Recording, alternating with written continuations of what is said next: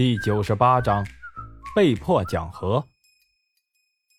于娟子弄好配音之后，先是联系了一家和他关系比较好的卫视——牛叉 TV 的导演。但是这个卫视导演是个非常稳重的人，他在问明情况之后，考虑了半天，还是心存顾虑。这个导演主要是怕没有人家的授权就播出，会惹上官司。于娟子一听。给他做了半天的思想工作，又拿出他败诉的实况录像给该卫视的导演看了之后，见该导演还是不能下定决心，于娟子一咬牙一跺脚，抱着挥泪大甩卖的心理表示可以先不要钱，免费送他们几集播放，并且保证，要是真的被起诉了，也可以把责任全推给他的网站。这个电视台最后还真的被于娟子给说动了。其实他们也是在得到了于娟子的保证之后，抱着有便宜不占白不占的心理，这才试着播出了几集。没想到一经播出，结果是出奇的好，收视率高的离谱。这个电视台高兴之余，还没来得及找于娟子要后几集的翻译文本，另一个大型卫视羊叉 TV 看到了商机，毫不犹豫的就派人找到了于娟子。人家根本就没有啰嗦，随便等着于娟子开条件，接着就是闪电般的和于娟子签署了协议，拿着整套文本，当天就安排档期播出了。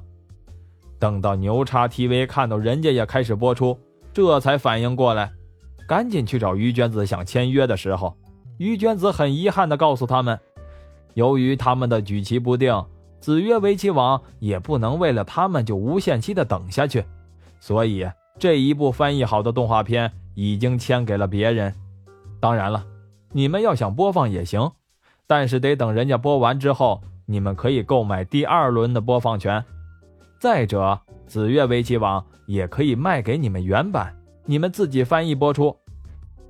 牛叉 TV 的电视台在痛心疾首的后悔之余，还是不死心，他看到了自己的同行在这部动画片中插播的广告。赚的是盆满钵满，羡慕的眼睛发红。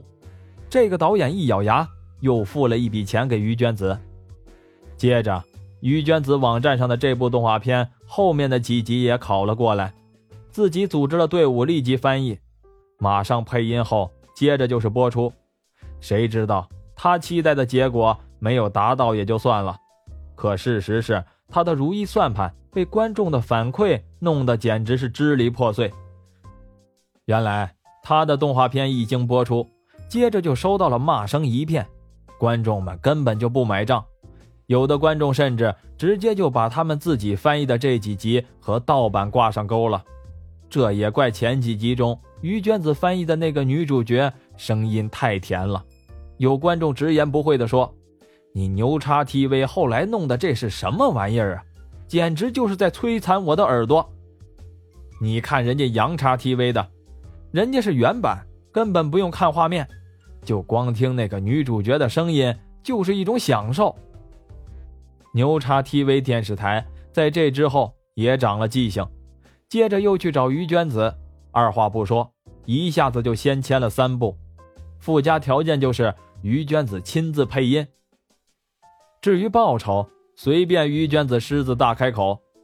于娟子这个时候反而苦恼地告诉他，最多啊。只能先签一部给他，就这个还是看在老朋友的面子上，因为在他之前，马叉 TV、猪叉 TV 已经把他的档期排得满满的了。牛叉 TV 电视台郁闷的只想吐血。不过这个资深的导演到底不是白给的，他灵机一动，打开了别的主意。他对于娟子说：“要是你那个配音队伍以后想找人合作。”比如说配个音啥的，呃，你先考虑我行吗？你先不用干活，我先付一笔钱给你，算是保证金。于娟子一听有这种好事儿，当然同意了。于是于娟子的同学啥也没干，就白白又收了一笔钱。于娟子收完钱之后，送走了导演，乐得傻笑了半天，高兴的很想找人庆贺。当然，首先得想到。这件事的始作俑者，他的优秀合作伙伴，智商超前的马峰同志呀！马峰打击他：“你不怕到时候人家告你啊？”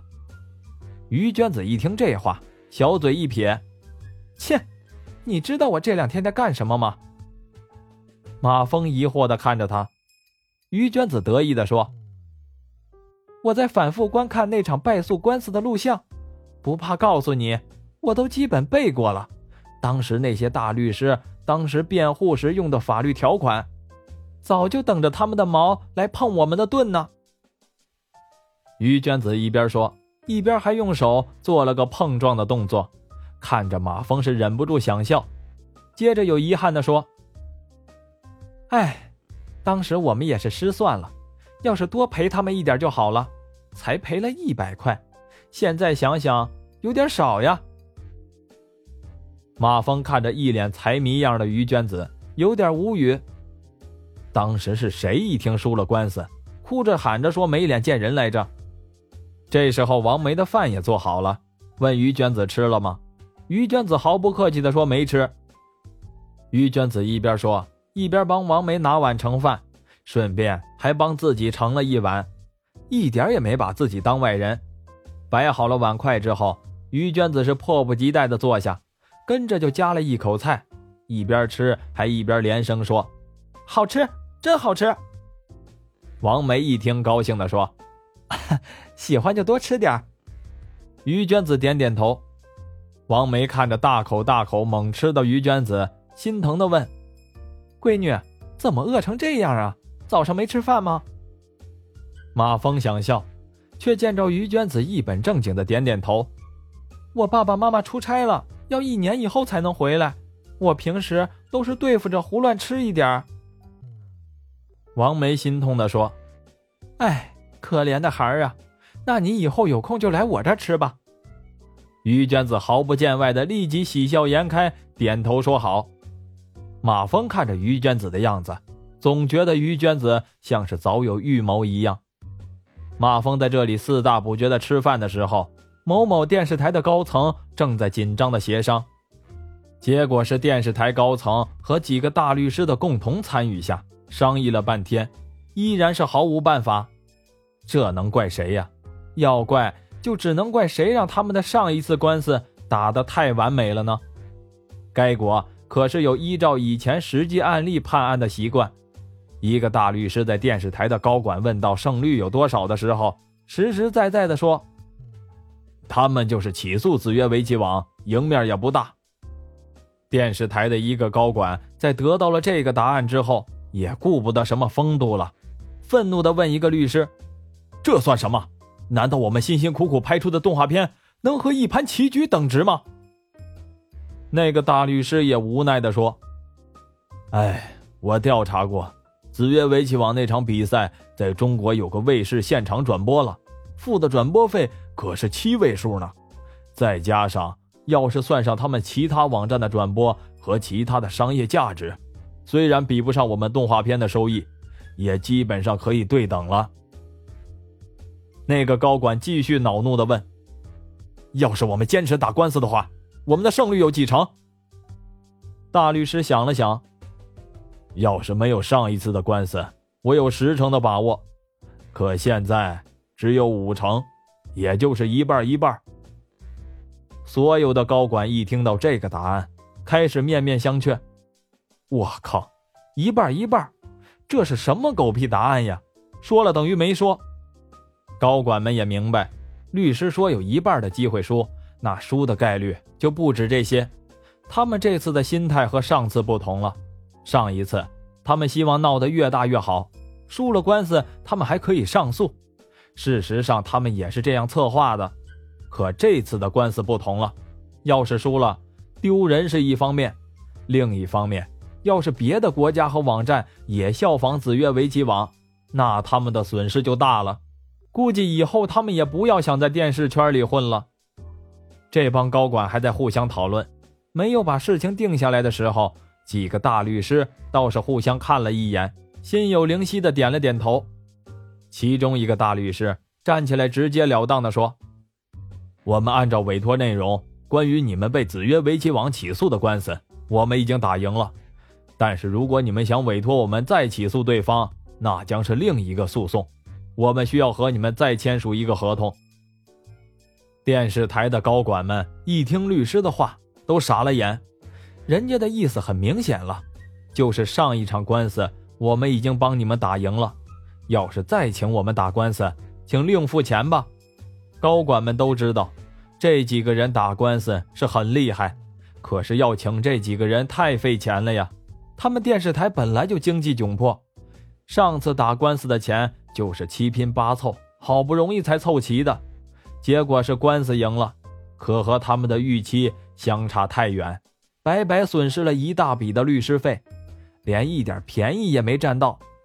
这回要是让他们再拿出一大笔钱给这些大律师，估计官司根本就不用打了，他们电视台直接宣布破产得了。